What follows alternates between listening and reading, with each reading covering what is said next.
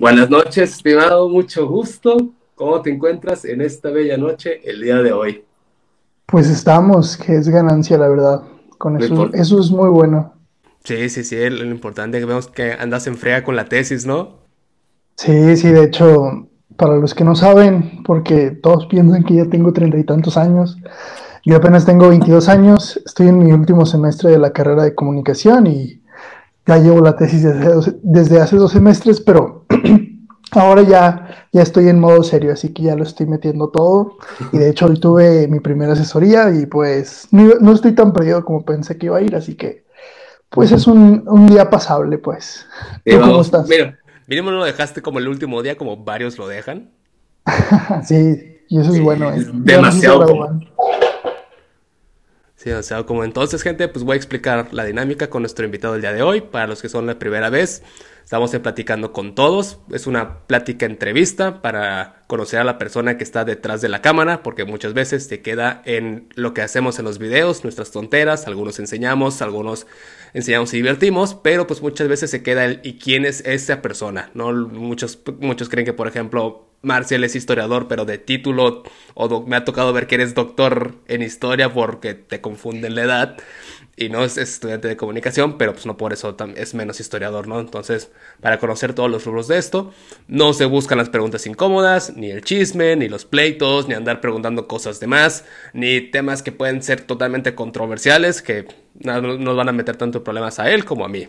Entonces, amigo mío, primero quiero comenzar con la típica pregunta pero pues, se hace muy importante. ¿Quién es Marcel Vargas detrás de la cámara? Bueno, eh, para iniciar, que incluso siento que es muy, muy comprensible que mucha gente piensa que se diga así, pero pues no es como que esté mal. Eh, mucha gente piensa que es Marcel, pero se dice Marcel. Y pues, ¿quién soy yo? De hecho, ahorita como comentabas tú, mucha gente cree que soy mis redes sociales, cree que soy historiador para empezar.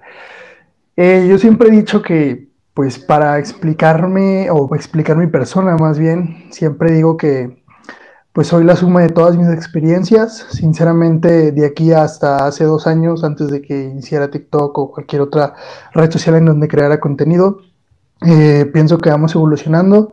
Una persona de 22 años que siempre intenta ver lo mejor de todo. Si pudiera definirme con una palabra sería resiliente y que espero yo pues todo esto, no solo de TikTok, sino en general, pues prácticamente pues vivir.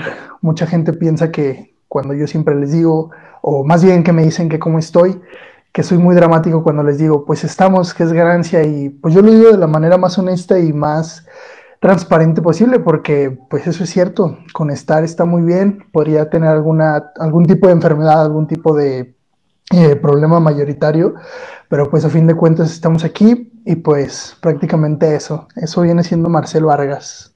Sí, fíjate que lo dijiste, lo de lo importante que es el estar. Ahorita sí va a sonar muy, muy cliché y muy de señor de, de, pues estamos con la pandemia y gracias a Dios estamos. Entonces, yo por ejemplo tengo COVID ahorita. O sea, me diagnosticaron ayer COVID por segunda vez. Entonces, la primera vez fui asintomático. Entonces, dices, me salvé y todo. Pero ya la segunda, el día de antier, me sentí mal. Pero a su madre, me sentí mal de verdad y estoy vacunado y todo. Y en un mes planeaba ponerme la tercera vacuna. Pero pues hay gente que pues ahora sí, como dices, no está. Entonces, y, no tiene nada que ver con el dinero. Por ejemplo, yo soy muy fanático del grupo de Il Divo, de, del ópera pop, y se acaba de morir uno de los de Il Divo. Y es mi, bueno, era millonario y todo, y pues ya no está. Entonces mucha gente no valora mucho pues el que está, ¿no? El que mañana pues puede que no, es que yo me cuido, pues es que puedes cuidarte y pues no significa que, que no te va a pasar algo. Yo me cuido muchísimo por el COVID porque tengo una hermana menor, entonces como mi responsabilidad de hermano y no salgo y aún así me contagié.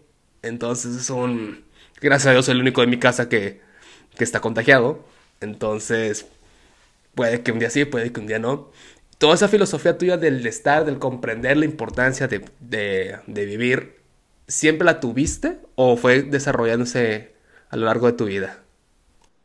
Sí, claro, se fue desarrollando, sobre todo estos últimos, no sé, cinco o seis años, una breve historia. Eh, yo soy de aquí de La Laguna, de Torreón. me fui a vivir a Irapuato, Guanajuato, luego volví.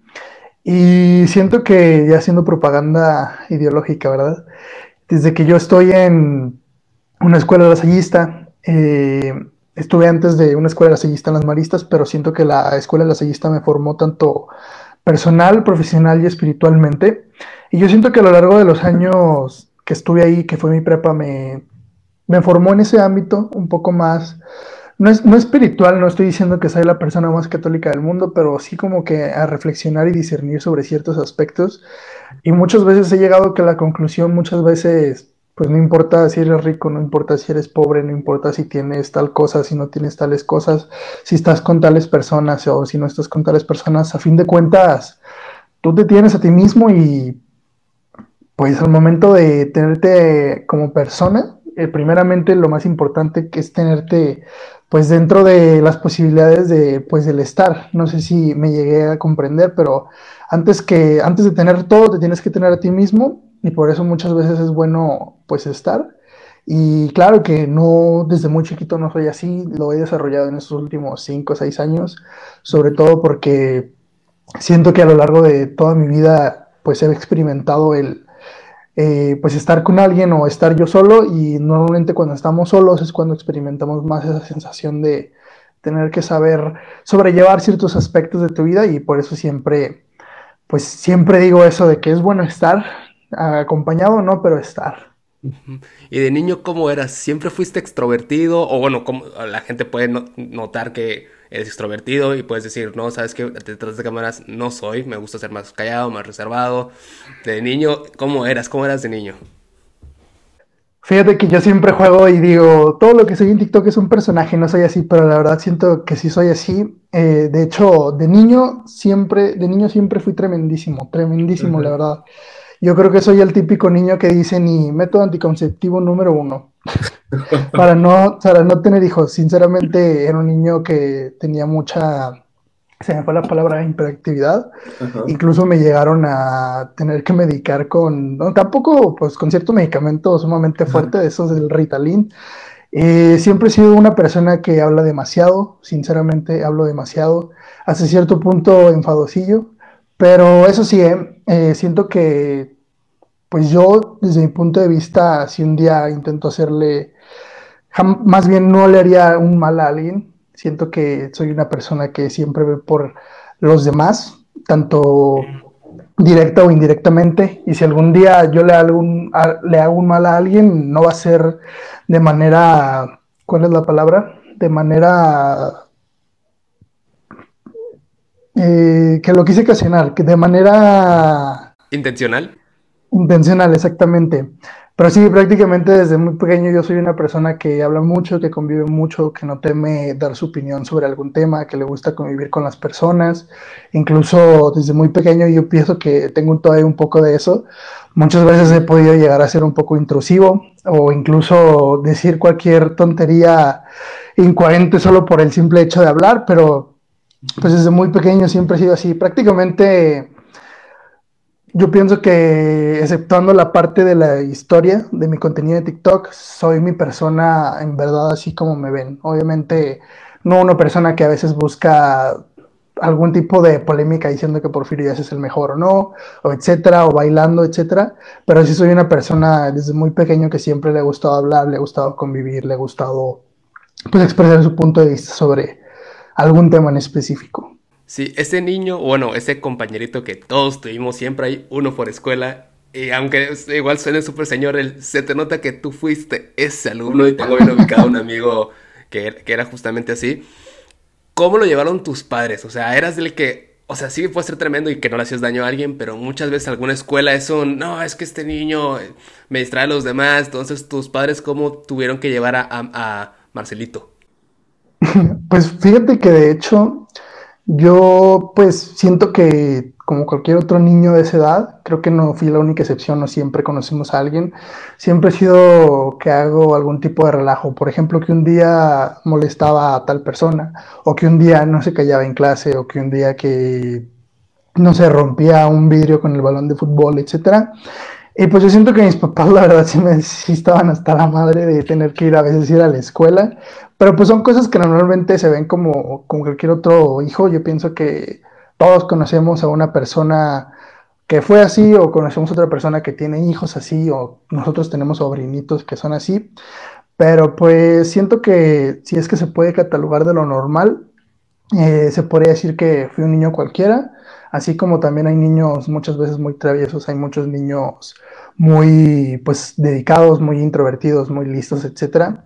Pero pues eso sí, la verdad que yo jamás, obviamente uno de niño a veces no se da cuenta como del bien o del mal, pero pues a veces sí molestaba a las personas, pero obviamente yo tampoco muchas veces tenía en cuenta si estaba bien o si estaba mal porque pues era un niño. Eh, ¿cómo, ¿Cómo lidiaban mis papás? Pues yo pienso que mis papás lidiaban como cualquier otro. Eh, bueno, sí me agarraban a madrazos cuando podían, pero pues son cosas que pues son de esos papás a la, a la vieja escuela. Eh, yo siento que una de las cosas que más me afectaba en ese aspecto es que yo tengo una hermana, una cuata, para los que no saben, los y las que no saben.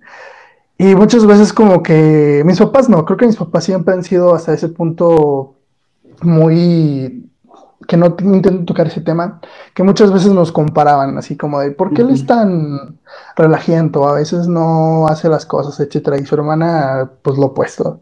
Pero pues dentro de ahí nuestros papás jamás hicieron que alguno, bueno, al menos yo siento eso, que alguno de los dos nos viéramos como que inmiscuidos en algún favoritismo o en, o en intentarnos comparar. Creo que al menos a mí jamás me dijeron, es que tienes que ser como tu hermana, etcétera, etcétera, etcétera. Pero pues hasta cierto punto yo siento que, como lo dije ahorita, si se puede catalogar de lo normal, pues fue un proceso familiar. Y digo normal porque pues a mí nunca me tocó que mis papás abusaran de mí, tanto emocional o físicamente, o que me trataran o que fueran ausentes, etc. Y hasta la fecha siento que pues nuestra familia es una familia convencional. Justamente ahorita que, que me mencionaste la escuela y todo, el, niño travieso, que no necesariamente tiene que ser malo en la escuela. Me llamó mucho la atención de que las preguntas de, muchos seguidores que hacen es, ¿y eras bueno en historia desde la escuela? Fíjate que mucha gente, muchísima gente, siempre me dice, pues como ya comentabas ahorita, ¿eres historiador o de dónde sabes todo y así? Pero fíjate que no, de hecho, y es muy curioso, y las personas que han estado muchas veces en mis lives, eh, en vivos, eh, yo siempre les he dicho que desde que yo tengo TikTok es cuando empezó como que, ni siquiera el amor, sinceramente no lo veo como un amor, eh, como que me interesa la historia. Siento que incluso para los que me seguían desde que inicié, yo era meramente comedia y ya después hubo una época en donde hice un lip sync de un audio de Hércules e interpretando Colosio con la, el audio de todos y cada uno de esos vagos me fallaron. Y ya desde ahí me empezaron a pedir presidentes y todo. Y yo dije, bueno, pues esto es muy bueno para poder hacer contenido y muy fácil. Y a partir de ahí mucha gente piensa, o es historiador o le gustaba mucho la historia, pero pues para ser concretos, fíjate que no. O sea, no era como que reprobaba o me valía totalmente, pero pues era como cualquier otra materia, la verdad. Creo que, y se me hace muy raro porque una vez que empecé, creo que incluso eso es lo que forma los verdaderos gustos, que cuando las personas lo, lo intentan consultar desde su propia persona sin que se lo digan para una asignación de la escuela o cualquier otro tipo de tarea, es cuando pues de verdad les gusta, pero yo fíjate que no, y de hecho se me hace muy raro porque muchas de las cosas pues son cosas que vemos en la escuela, sobre todo que yo soy de historia de México, mi fuerte, y pues no me iba mal, pero pues tampoco era algo que me interesara mucho, algo que me interesaba pues a lo mejor en su momento era cuando teníamos deportes o cuando teníamos materias en donde teníamos que exponer, pero no, fíjate que nunca, o sea, no era malo, pero pues tampoco era como que mi materia favorita o no me interesaba más que las otras. Era pues solamente una materia. ¿Y de dónde sale, como dijiste, no, no, no el amor, pero qué es lo que detonó el, voy a el interés por la historia? Particularmente la mexicana, porque según yo, o a mi perspectiva, el mexicano no es muy fan del, de la historia mexicana, como que somos muy, no, es que la europea, cuando es un hijo, también tienes historia tú. Sí, claro. Pues como ya dije ahorita, al inicio simplemente empezó como pues para poder crear contenido en TikTok. Sobre todo que me iba medio bien cuando hacía comedia, pero yo siento que hasta cierto punto es muy más fácil crear contenido si te agarras de algo en específico. Por ejemplo, de historia o de fútbol o de maquillaje, etc. Y al inicio empezó así. Pero ya después muchas cosas que yo veía, me acuerdo que mis primeros videos era de Porfirio Díaz y de Benito Juárez. Cuando yo empiezo a investigar, digo, ¿qué pedo? ¿Qué pedo? me, me han estado mintiendo todo este tiempo, o al menos no me han dicho las cosas como en verdad pasaron, si es que se puede decir así. Y yo cada vez que investigo esos temas, o investigaba, porque últimamente ya he perdido como que, no interés, pero he estado ocupado en otras cosas, como que al investigar era así como de, pues me da mucha curiosidad ver qué pasa. Por ejemplo, yo siempre he dicho que la historia prácticamente es chisme, y al ver que yo encontraba cosas que normalmente o no nos decían en la escuela o no nos lo comentaban de una manera completa, si es que sí se puede decir, me llamaba mucho el interés y decía, ah, ok, además de que estoy aprendiendo algo que no sabía y que no tenía idea, también voy a voy a poder crear contenido en TikTok con todo esto. A eso se sumó que también los primeros videos que hice estaban muy, muy relacionados, si no es que totalmente. Usaba los audios de un musical que se llama Hamilton, que prácticamente habla sobre la independencia de Estados Unidos y por, muchas veces me dicen, oye, las canciones de Hamilton quedan completamente con lo que quieres decir de historia y la chingada y así. Y yo, pues claro que quedan, prácticamente habla sobre la independencia de un país, obviamente también es historia, pero norteamericana. Y yo siento que ante esos dos detonantes de seguir aprendiendo algo que de verdad me interesaba, combinarlo con lo que es musical, como que fomentaba más mi ámbito de querer seguir investigando, querer compartiendo historia, porque yo sinceramente cuando empecé a hablar de historia lo primero que pensaba no era ah, investigué esto, quiero ayudar a la gente para que piense igual que yo o sepa lo que yo sé, ¿no? Simplemente era, voy a grabar contenido para TikTok, y así fuera comedia, y así fuera de deportes, etcétera. Y ahí, pues ahí me quedé, la verdad. Sinceramente, por lo mismo de que es historia mexicana, que es muy extensa, no he querido como que explayarme, pero sobre todo como es la mexicana y es algo que tú que más conozco del contexto sin tener que investigar. Por ejemplo, todos conocemos un Porfirio Díaz, un Benito Juárez, una revolución mexicana.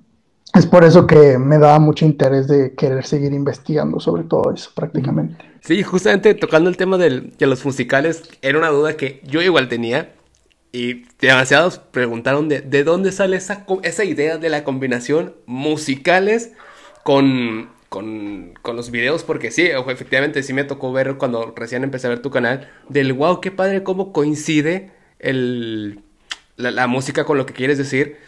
Y que muchas veces, por no decir que en todos tus videos coincide, pero muchos, una vez vi que alguien preguntó él, ¿te gustan los musicales? O sea, porque tienes diferentes tipos de música para, para todos tus videos. ¿De dónde sale esa creatividad? ¿De dónde, no sé si es porque te gustan los musicales o si te, o te propusiste empezar a buscar musicales o canciones que se relacionen con el tema? Pues fíjate, como te comentaba al inicio, eh, cuando yo hago un lip sync, se me va la palabra en español porque no me gusta mucho hablar con, en inglés cosas que puedo decir en español. Eh, pues al hacer de Hércules dije, pues está chido hacer algún tipo de lip sync con cosas que están relacionados. Y a mí eh, siempre me han gustado los musicales, ya llevo como 5 o 6 años por ahí, eh, Hamilton la acababa de ver. y yo siempre he sido una persona que, aunque es malísimo, le gusta mucho bailar, le gusta mucho cantar, le gusta mucho pues hacerse notar, como ya te dije ahorita, incluso yo llevé clases de teatro en la carrera. Y yo dije, pues a mí me gusta mucho Hamilton, me gusta mucho, acabo de hacer un lip sync sobre la película de Hércules hablando de un presidente. estaría chido si al igual que Hamilton uso esos audios y los puedo usar explicando la historia mexicana, sobre todo cuando lo primero que pensé no fue Hamilton, sino que a veces lo escuchaba en mi, pues en Spotify, mientras yo escuchaba música normal, y decía, oye, estaría chido si explico historia, o suena como si alguien estuviera explicando historia, porque para los que no saben, Hamilton prácticamente es un musical totalmente cantado que explica pues la independencia de Estados Unidos. Y cuando lo escuchaba decía, esto podría servir para explicar tal tema. Y desde ahí agarré esa idea, sobre todo porque ya para enero, febrero aproximadamente, ya no usaba solo Hamilton. Normalmente agarro una canción de cualquier cosa que no necesariamente tiene que ver, sino que pues tenga ritmo.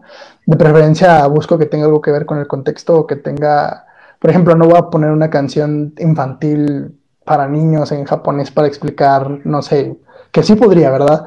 Para explicar las leyes de reforma, pero pues a partir de enero, febrero del año pasado, y empecé a usar como que ya tipos de canciones diferentes para explicar, no necesariamente hacer una interpretación como en Hamilton, en donde si quería usar, por ejemplo, tengo una, una sección en donde explico las guerras de reforma, eh, bueno, las leyes de reforma más bien, y es toda una canción en donde explican cómo Hamilton vuelve de la guerra y empieza a utilizar la constitución, y obviamente pues diferentes cada vez que usaba Hamilton algún musical era una interpretación. O sea, Hamilton lo convertía por Porfirio Díaz y cambiaba las palabras, pero ya después empezó a usar música que no necesariamente es una interpretación, sino para poner música de fondo y explicar un tema.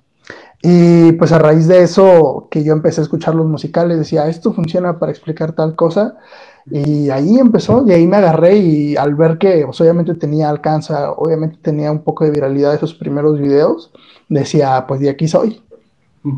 ¿Y por qué TikTok? O sea, ¿por qué enseñar más que nada? Porque, porque a ver, sí me ha tocado que tengo amigos de, de comunicólogos y que actualmente tienen sus canales de YouTube y como que lo usan de broma de, para mi tesis hice un canal de YouTube, ¿no? Entonces como que lo usan de broma.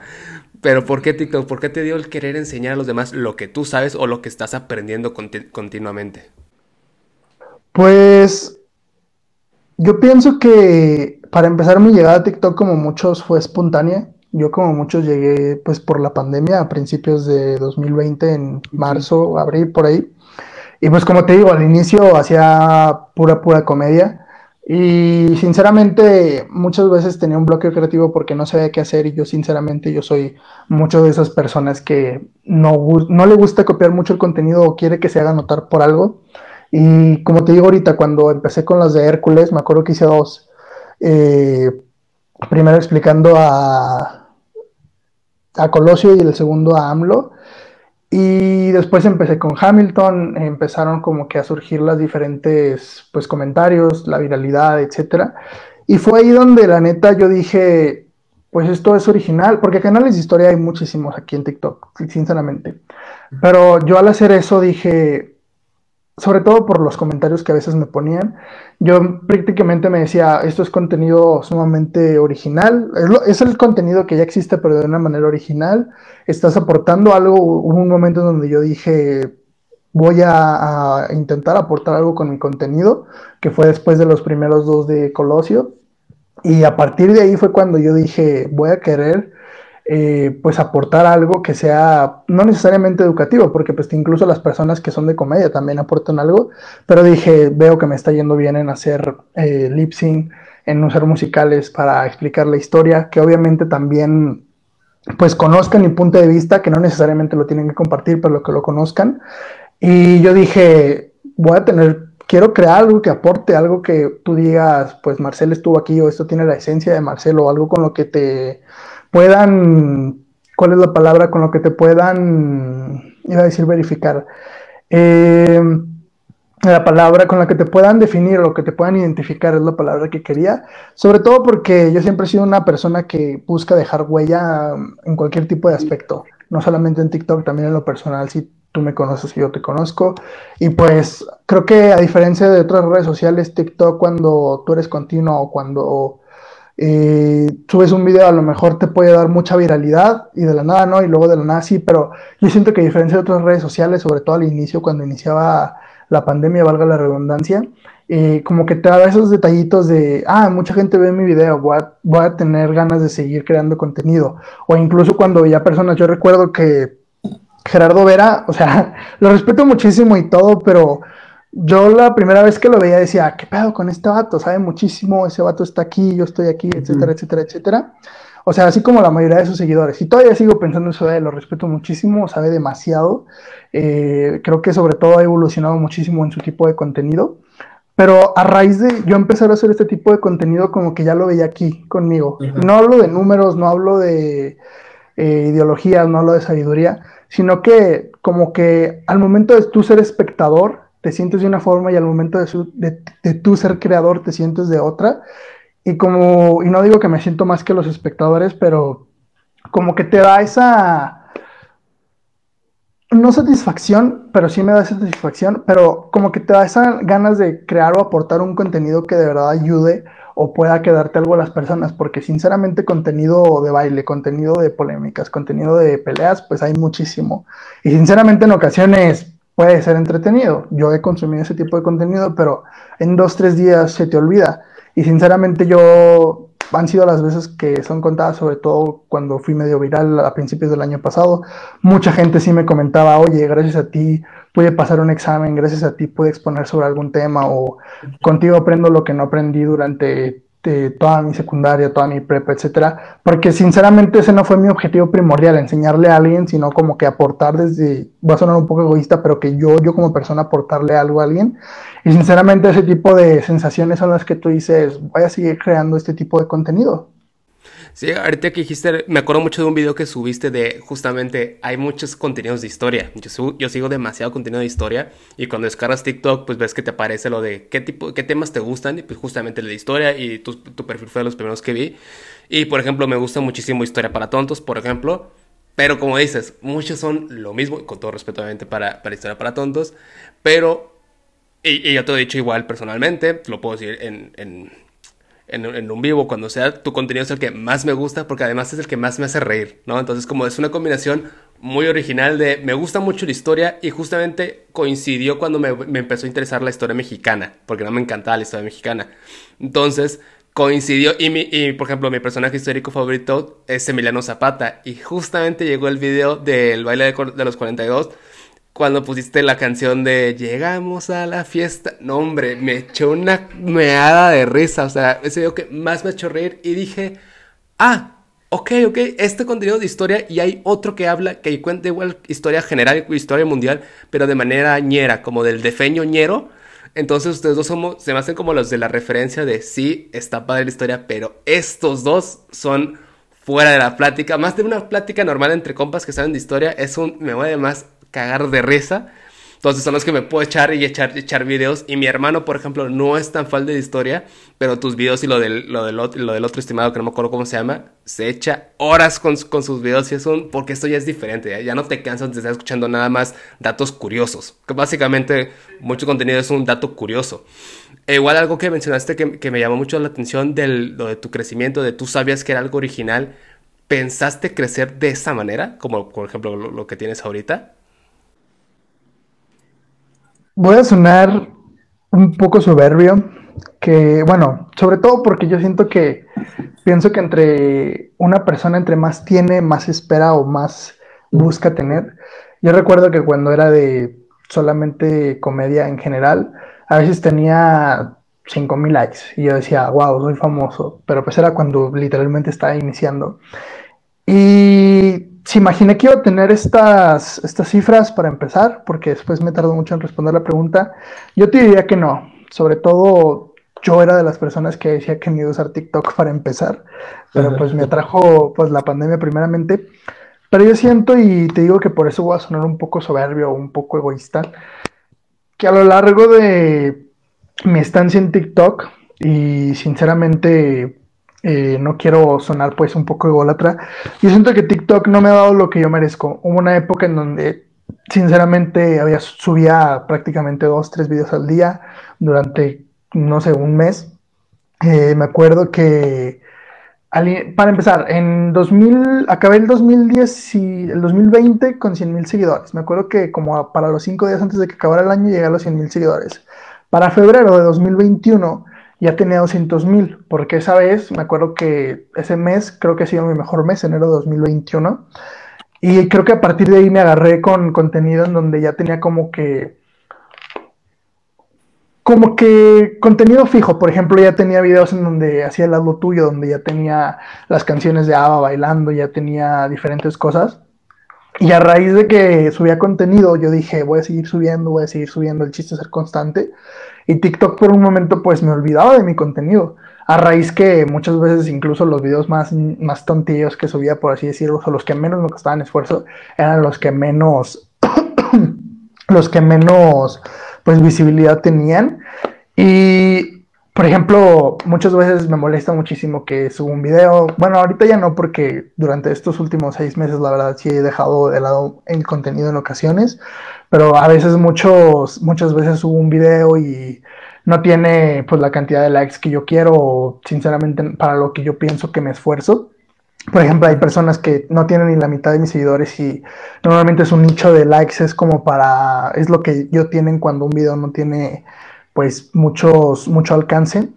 Y pues sinceramente ya me, yo siento que me he estancado en ese aspecto, pero pues en estos últimos seis meses sí te podría decir que es por mi eh, inconsistencia al subir videos, pero pues prácticamente yo pienso que en el primer semestre del año pasado, que sí subía videos regularmente, como que siento que TikTok eh, no me daba el alcance que yo normalmente quería, sobre todo porque siempre he tenido esta lucha interna, como bien dicen, en vida de la buena. En otro tipo de creadores de contenido, por ejemplo, hay una chava que me gusta muchísimo su el contenido que se llama, que se, que, que hace, perdón, se llama Andrea. Eh, su contenido es de arquitectura, se llama Architect. Es con, es con, quien una vez hizo un video sobre Elena Garro y Octavio Paz, con la canción de, esto es así, no, ¿cómo se llama? Es de Cártel de Santa. Eh, Todas mueren por mí, creo que se llama. Ella, me acuerdo que antes de, de yo, de, de, mí, perdón, eh, no tenía seguidores y luego me fue rebasando, me fue rebasando, me fue rebasando. Y normalmente como que subíamos, tenemos la misma consistencia, por así decirlo. Y es ahí donde tú dices, ¿dónde estoy yo? ¿Sabes?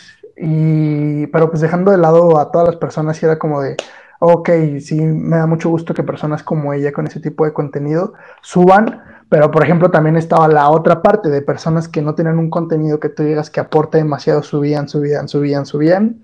Por ejemplo, me acuerdo que Historia para Tontos una época donde yo tuve más seguidores que él y empezaba a subir, empezaba a subir y decía, no manches, qué gusto me da porque la verdad pues contenido es algo que aporte también Javier Ibarreche, también. Pero yo siento que como que todo ese primer semestre de 2021 sí me quedaba así como de dónde estoy yo, por qué no sigo subiendo, por qué no sigo subiendo, sigo haciendo igual las cosas o incluso cambio a veces las cosas, sigo siendo consistente, etcétera. Eh, este, este último semestre que acaba de pasar, eh, pues sí te la acepto porque pues fui consistente por lo mismo. Y pues no sé, siento que pues ahora que me quiera dedicar más, pues a lo mejor empiezo a subir más y pues incluso puedo incluso tener más seguidores de lo que pienso llegar, si es que se puede, ¿verdad? Sí, sí, sí. Y justamente ah, lo hablé con Nico Sastre en, en la última entrevista que tuve del contenido nalga, del contenido basura, como le dice, que sí está bien de repente pues distraerte, ¿no? O sea, a mí me encanta, por ejemplo, los, los videos de güeyes con Hot Wheels, que ponen a hacer carreritas nomás con, con Hot Wheels, con lo de las canicas. Ajá, de las canicas, ahí me, me, pongo nervioso, incluso si hay una canica que dice México, dices, puta madre, a ver, venga, se viene serio. Sí, sí, me pongo nervioso incluso, pero pues de repente obviamente tengo el contenido pues político, el, el historia y todo, porque pues es bueno diferenciar, pero pues a veces sí pasa que sale una, una niña ah, bonita, agraciada y todo, haciendo, imitando una frase de 5 segundos, lip de 5 segundos, pum, 2 millones, porque pues eso, eso, eso pues, ya, ¿no? La, carita la ganó y a veces sí es un... Chale, uno aquí esforzándose, investigando dos horas, como que ahora sí el valor trabajo como que no se ve reflejado. Y, el, y justamente me, venía la duda en tu contenido, bueno, en tus seguidores o la gente igual que no te sigue.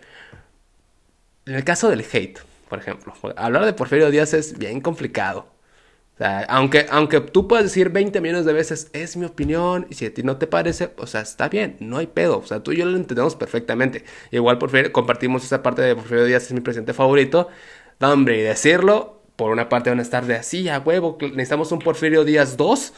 A la parte de, no mames, ¿cómo te dices que estudias y dices esas cosas? Shala, shala, shala. Pero todo es muy constante.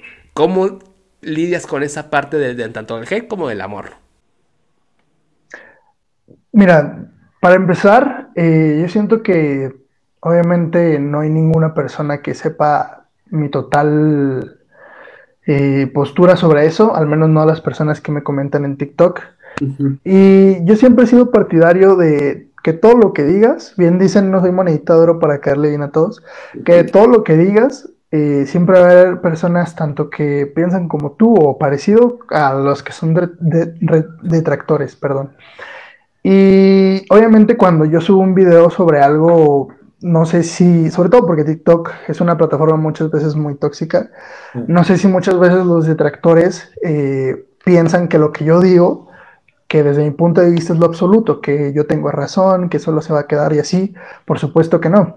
Yo pienso que a raíz de eso, de que tienen ese pensamiento de lo que digo es lo absoluto o lo que es lo que está bien, eh, se quedan con eso y por eso comentan. Yo sinceramente durante toda mi vida, no solo en TikTok, tanto personalmente, o sea, en contacto en presencial como en redes sociales, siempre me he topado con personas que no piensan como yo, que piensan como yo.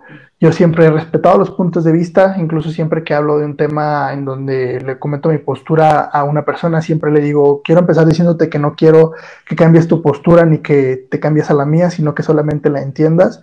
Y al momento en que comentan cosas así como por ejemplo, que dicen, ¿cómo vas a decir que era el mejor presidente si fue un dictador que mataba indígenas, etcétera, etcétera, etcétera?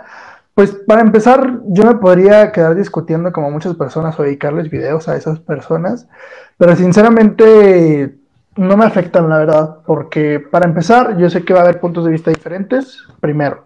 Segundo, yo sé que va a haber personas que simplemente comentan, no quiero decir ardidas, sino que simplemente comentan por comentar, ni siquiera es un comentario donde quieran discernir o donde quieran reflexionar o debatir sobre el punto de vista. Y tercero, pues no estoy para desgastarme con eso. Yo pienso que todas las personas, todas, todas, todas en TikTok o en alguna otra red social, pienso que están preparadas o supongo que piensan que están preparadas para hablar sobre un tema y esperar tanto las personas que están de acuerdo como las que no. Y yo sinceramente espero de ambos o de ambas, porque pues no dudo que vaya a haber personas que se piensan igual y que no.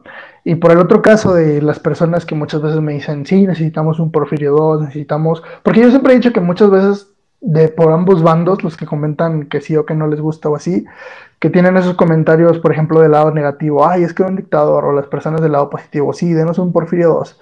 Muchas veces comentan desde un punto de vista en donde no han investigado, no han reflexionado a donde he llegado yo. Yo por eso muchas veces, muchas veces siempre les digo a las personas, no me crean a mí, ustedes investiguen, ustedes eh, disciernen, disciernen, bueno, ustedes reflexionen eh, sobre lo que buscan y fórmense un punto de vista como yo lo hice. La única diferencia es que yo creo el contenido y se los digo aquí a ustedes sobre lo que yo pienso. No quiero que ustedes comparten este tipo de opinión o pensamiento sobre tal tema, tal circunstancia o sobre tal personaje. Simplemente quiero que lo conozcan. Yo siento que incluso muchas veces lo que a la gente, al menos en el ámbito negativo, le molesta, es que yo lo hago muchas veces como con una sencillez o con una veracidad, con una trigiversando la historia, por ejemplo, muchas veces digo, maldito Benito Juárez, o traidor maldito, o así. O por ejemplo digo, Porfirio Díaz, el mejor presidente de México, pero por ejemplo lo digo, ¿qué podemos esperar del mejor presidente de México? O a Madero le digo, maldito espiritista, etcétera. Yo pienso que muchas veces a mucha gente pues no le gusta eso. Y es por eso que empiezan esos comentarios. Voy a poner ahorita ejemplo de historia para tontos lo que me gusta mucho de él es que no pone muchas veces una postura como tal, simplemente cuenta los hechos y a lo mejor por eso mucha gente no lo tacha de que enaltece o aborrece a tal persona. Y yo siento que esa es la principal causa de los comentarios negativos que hay, que yo hago como que esa grilla o esa exaltación o aborrecimiento hacia tal personaje, circunstancia o suceso porque pues a fin de cuentas así soy yo. Obviamente yo siempre les digo, si piensan diferente, pues, pues ustedes saben, no es como que, tengan que seguirme a mí o que piensen igual que yo. Sí, o que les afecte, ¿no? Por ejemplo, está la parte de, justamente como dijiste, de, fue, ¿qué puede esperar? O sea, un video muy divertido, ¿qué puede esperar del mejor presidente de la historia? Como la granadita de, ahí te va para que te enojes.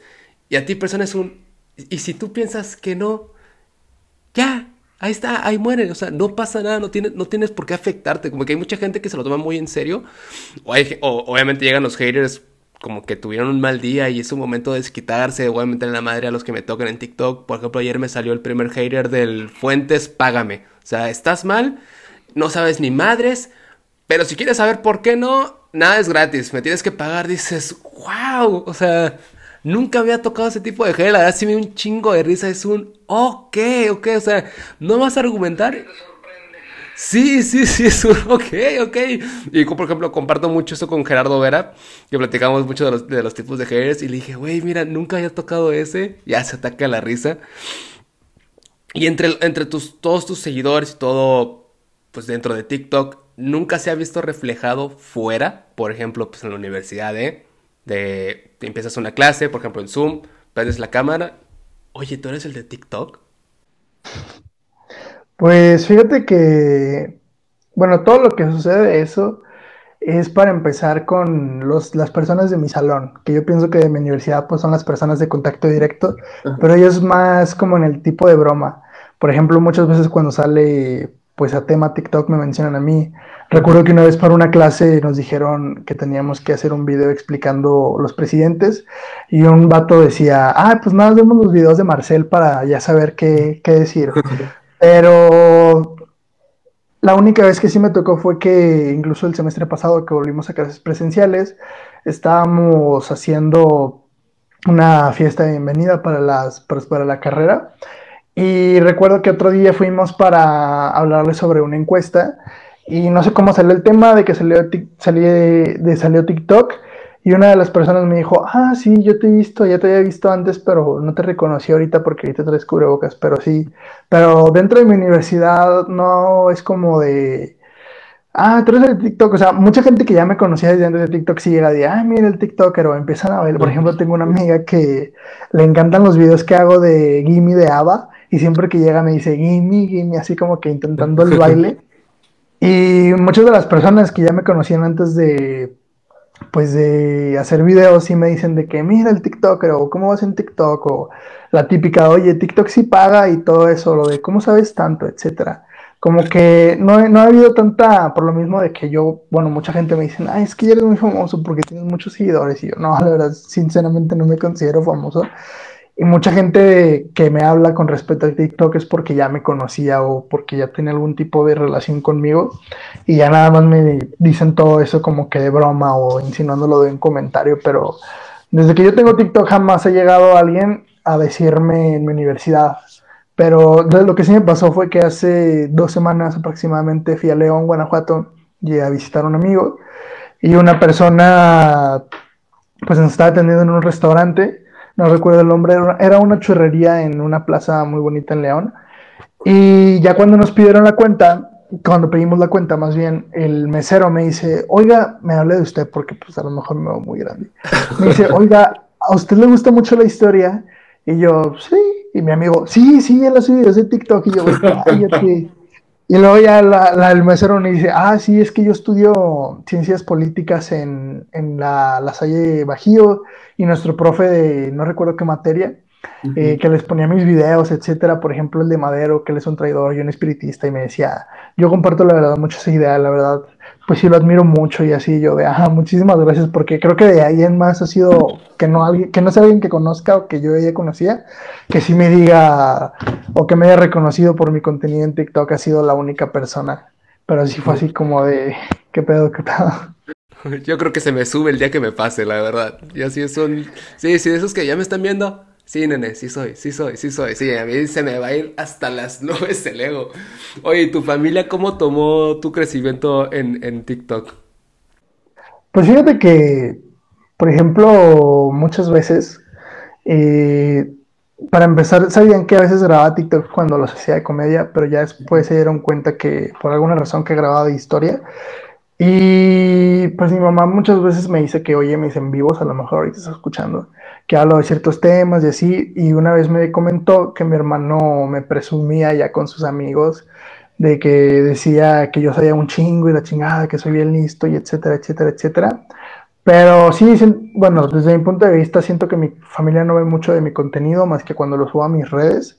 Y eso cuando lo subo a WhatsApp, porque los tengo WhatsApp pero muchas veces sí me, me acuerdo que una vez me pagaron por participar en un evento de Aprende TikTok, pero muy, muy poquito. Y creo que desde esa vez siempre me han dicho de, pues que te pague TikTok o les pido una cosa, no, pues ahí saca de TikTok, etcétera. pero si es así como de, en la parte de la pagar, pues ya deberías hacer más videos para que te paguen, ¿no? Pero no es como que muchas veces me consideren como un creador de contenido, pero cuando sí sale un tema, ya sea con mi familia directa, como mis papás, mis hermanos o con mis primos, sí es así como del TikToker, el que graba videos, etcétera. Oye, y justamente en el, en el contenido, ¿te ha tocado en algún momento decir, chale, creo que no debía haber hablado de esto? Pues no habla, no haber hablado de eso, sinceramente creo que no. O sea, creo que jamás he borrado un video, sobre todo cuando se hace viral, porque a mí me encanta la grilla. Y yo soy de las personas que defienden su punto de vista hasta cierto punto. Tal vez el haber dicho, al haberlo dicho de otra manera, pero hablar de ese contenido no. Yo siento que de lo que ha sido, bueno, además de AMLO, Porfirio Díaz y Benito Juárez, una de las cosas que muchas veces toman revuelo es cuando hablo sobre todo de feminismo, por ser hombre sobre todo. Y sinceramente yo he sido siempre, siempre una persona que mantiene su punto de vista y su postura y lo que dijo e hizo, hecho, hecho está. Eh, por ejemplo, yo no soy de esas personas que si se equivocan en un video, que gracias a Dios yo no he sentido que tenga que borrar un video porque pues nunca me han cancelado por tal cosa, etcétera, o nunca he dicho algo fuera de lugar, por, bueno, no fuera del lugar, sino que se pueda malinterpretar, por ejemplo, algún acto discriminatorio, homofóbico, racial, etcétera. Pero pues yo pienso que nada hasta ese punto he llegado solo como decir, a lo mejor lo pude decir de tal manera o reaccionar de otra manera, porque yo sinceramente, incluso cuando grabo mis videos, a lo mejor digo eso que tú dices, pero al momento de grabarlo, de que no voy a decir eso, lo voy a intentar decir de otra manera para no verme tan agresivo, para no buscar pelea, etcétera. Y sinceramente el día que, que, no creo que vaya a pasar, el día que yo tenga algún tipo de polémica o algún tipo de situación aquí en TikTok o algo externo que me perjudique aquí en TikTok, yo pienso que lo que menos voy a hacer va a ser estar bailando enfrente de todos, sino que va a ser así, me voy a parar enfrente y lo voy a hablar con mi voz. Y, por ejemplo, yo siempre, siempre, siempre, siempre he estado en contra de todas esas personas que se ven bien segurotes y bien independientes y bien, eh, bien truchas hablando sobre un tema, pero quitan los comentarios o desactivan los dúos y las respuestas. O sea, yo, ninguno de mis videos que no tenga más de un minuto, porque a los tres minutos ya no se puede, ninguno va a tener que no tenga comentarios ni que se pueda compartir o pegar. Nunca, nunca, nunca, nunca. Sinceramente yo siempre estoy abierto a autocrítica y sobre todo la crítica de las personas y si siento que es necesario responderlo con un video, lo hago, pero si no, nada más lo veo o si no, nada más lo eh, le comento ahí. Por ejemplo, muchas veces me comentan videos que ni siquiera tratan de refutarme argumentos, simplemente quieren insultar o simplemente quieren decir que no sé. Recuerdo que una vez este Whitey, que también es de historia, Hubo una época donde la verdad sí me respondía muchísimos videos de que los pegaba en, en, su perfil cuando tenía como que ese auge de Benito Juárez y Porfirio Díaz. Y me acuerdo que una vez explicó en un video que si el porfiriato fue bueno o malo como tal. Y muchísima, muchísima, muchísima gente me etiquetó. Creo que ha sido el video en el que más me he etiquetado.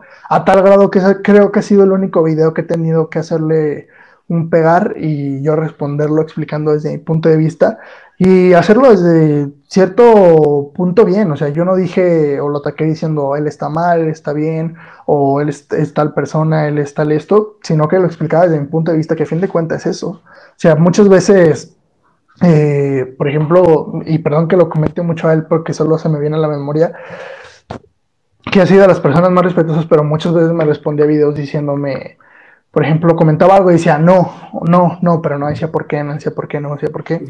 Y en el video que yo hice esa vez, yo explicaba por qué tengo ese punto de vista, por qué pensaba eso y así. pienso que esa ha sido la única situación en donde yo he tenido que responder un video, incluso creo que es la, el video más serio que he hecho desde que estoy en TikTok. O sea, no hay música, no estoy bailando, estoy en plano corto y en una sola toma directa hablando, así como estamos tú y yo ahorita. Y ya, siento que hasta ahí jamás me he arrepentido de lo que he hecho, hasta al contrario, estoy orgulloso de lo que he hecho. El día que pueda eliminar un video es porque siento que es una tontería. Me acuerdo que una vez hice un video como que las seguidoras más guapas que tengo que no me dan ni la hora. Bueno, creo que uno que otro video siguen ahí. Pero pues hasta eso, eso sería lo único que eliminaría porque hasta cierto punto no podría aportar, por así decirlo. Sí, esos justos, esos videos sí también los ubico. Y justamente los del Weddy me acuerdo que una vez subí uno de, por, de Benito Juárez. Como que la gente igual me empezó a preguntar como que mi opinión económica de, todos los presidentes, que pues, es un ámbito totalmente diferente. Y pues Benito Juárez dice, a ver, a ver, económicamente pues, a ver, es esto. O sea, a, mi parecer no, no me encanta. Hasta, puse la dinámica como de jinete del apocalipsis, parte de los jinetes del apocalipsis. Entonces, él también me contestó, pero se me hizo... Yo, yo todavía no sabía quién era, ¿no? Pues vi, ya después vi quién era y dices, oh, algo ha de saber. Pero me contestó igual muy, muy educado. A mí sí me, me tocó que me contestara muy educadamente. Del, como él aclaró desde el inicio, es su punto de vista y no le puedes decir si está bien o mal. Entonces un, ah, mira, qué agradable sujeto, me caes bien. Pero sí, sí me ha tocado, sí me tocó ver en su momento, no diría que polémica, ¿no? Pero su intercambio de ideas. Entonces sí, sí, sí es un, ok, hasta cierto punto igual con, todo respeto, es un, no puedes decir que algo está bien o está mal justamente hablando de historia, ¿no? Lo platiqué con, con Bob de, no hay nada, está como que la perspectiva de él, la perspectiva del otro, entonces no, no puedes decir quién estuvo bien y quién está mal porque lo mismo que ves en la historia, pues nada, nada lo define. Y justamente estudiando la, la, historia y de todo el conocimiento que tienes actualmente, con, que lo has estudiando y todo lo que has tenido al alcance de tus manos, ¿qué es lo que crees tú que ha sido el común denominador del problema de México. O sea, sin entrar como que yo creo que la mejor opción de México, así como candidato político, no. sí, sí, claro, claro, claro. Pues yo pienso que la corrupción, yo pienso que a lo largo de la historia en México, eh, todo las grandes decisiones que han sido tomadas por los grandes mandos, ya sean presidentes, gobernadores, generales, muchas veces han sido bajo intereses propios que a lo mejor en su momento no ayudaron a poder eh, que avanzara México y eso ha hecho que hemos, hayamos estado como que estancados. No sé, un ejemplo claro, cuando estaba Santana, él subía impuestos y no hacía que la sociedad subiera, o cuando estaba cuando tomaban decisiones bélicas, por ejemplo, con la batalla contra Estados Unidos, a veces tales decisiones perjudicaban y perdían la batalla, perdían los territorios. En el Segundo Imperio, en vez de trabajar de la mano con Maximiliano, quisieron pelear con él. Eh, con, los antecedentes de la revolución, a lo mejor no ayudaron a los indígenas o las huelgas hicieron que explotara la revolución y eso fue un retroceso, etcétera, porque muchas veces los intereses personales de los mandatarios han influido en eso y hasta la época, hasta la época yo siento que la corrupción, y no solo hablo de los mandatarios, yo siento que a cierto punto el mexicano es corrupto por, ¿cómo se dice?, por naturaleza. Yo pienso que muchas veces nos fijamos más en uno mismo que en los demás y eso no nos hace avanzar prácticamente. Y entre todos tus personajes históricos, lo mismo, no me acuerdo quién se lo creo que se lo pregunté al Bob también. Si tú pudieras sentarte no, no la típica de con qué personaje histórico te sentarías a tomar un café. No, no, no. ¿Con quién dirías, güey, tú y yo seríamos super compas? O sea, ¿quién puedes decir, él sería mi amigo? Mucha gente va a pensar que voy a decir Porfirio Díaz, pero como estoy prieto, a lo mejor no iba a mandar a un campo de, a trabajar. Y porque no, no sé si para esas épocas yo sería rico, así que no seré su amigo. Yo siento que sinceramente, sinceramente, yo sería compota de... Es que me voy a ver muy aristócrata, pero de Maximiliano de Habsburgo. Y no necesariamente porque sea rico no con él, pero sino porque yo sería el típico güey, lame huevos que está ahí al lado de él, apoyándolo en sus ideas o pensando que piensa igual que él, etcétera. Y de ese tipo de personas que sinceramente te cae bien por naturaleza, por cómo piensa, por cómo es, por cómo habla. O si no, también me gustaría pensar que de. De este, ¿cómo se llama? De Emiliano Zapata. No sé por qué. Siento que. Como que es esos güeyes que son mamones, pero que caen bien. No sé por qué sería como que estando con esa persona. sinceramente. Porque yo siento que el contexto histórico influye mucho, obviamente no es lo mismo los adolescentes, bueno, los adultos porque somos adultos, los adultos de hoy en día, los adultos de 1920, en esa época sus preocupaciones era andar a caballo y cogerse todas las viejas que pudieras y disparar contra quien fuera amenaza contra ti y ahorita no. Nuestras preocupaciones son el SAT, que saber hacer con tu vida, ser independiente, etcétera. Pero yo siento que alguno de ellos dos, la verdad. Y entre la historia, pero ahora hablando de tu historia, ¿cuál crees que es el hecho histórico más importante para ti? Uy, yo siento que mi hecho histórico más importante ha sido el haber tenido que recursar un año de preparatoria. Yo siento que eso, además del hecho de tener que esperarme un año, bueno, recursar más bien otro año. Yo siento que eso fue un punto clave en mi vida, que cuando vine para acá tuve que volver a hacerlo. Pude aquí hacer la prepa de tres años, conocí personas que me ayudaron muchísimo. Fue un momento en donde, o bueno, mejor cambiémoslo cuando me vine a vivir para acá de nuevo. Y pude pues experimentar otro tipo de vida. Siento que no sería la persona que soy a raíz de mi formación en mi escuela lasallista. Y yo siento que ese es como que mi punto más importante de todos. Y ya para cerrar, es una pregunta que me gusta pues muchísimo, me la hicieron. Yo, yo soy una persona muy religiosa, tuve una formación igual muy religiosa por decisión mía, gracias, a Dios, nunca me obligaron a, a, nada, todo fue por mí. Y entre todos los, los retiros, cursos, hasta soy ex seminarista, me, me hacían la pregunta del, si te mueres mañana, ¿qué quisieras que dijera tu epitafio? Para la gente que no sabe, el epitafio son la, la frase que tienes en, en la lápida de tu tumba. Hay una frase que me gusta mucho que se los voy a copiar a una serie que, me, que dice, y yo la he usado demasiado, que es... Orden y progreso. eh... Ay, hasta se me olvidó porque hace mucho no la digo, de hecho. Hay que ver el mundo como lo que debe... No hay que ver el mundo como lo que es, sino como debería de ser. Porque sinceramente yo siento que jamás vamos a alcanzar nuestros deseos para ver el mundo, pero yo siento que debería decir eso. No hay que ver el mundo como lo miserable que es, sino como debería de ser. Ok.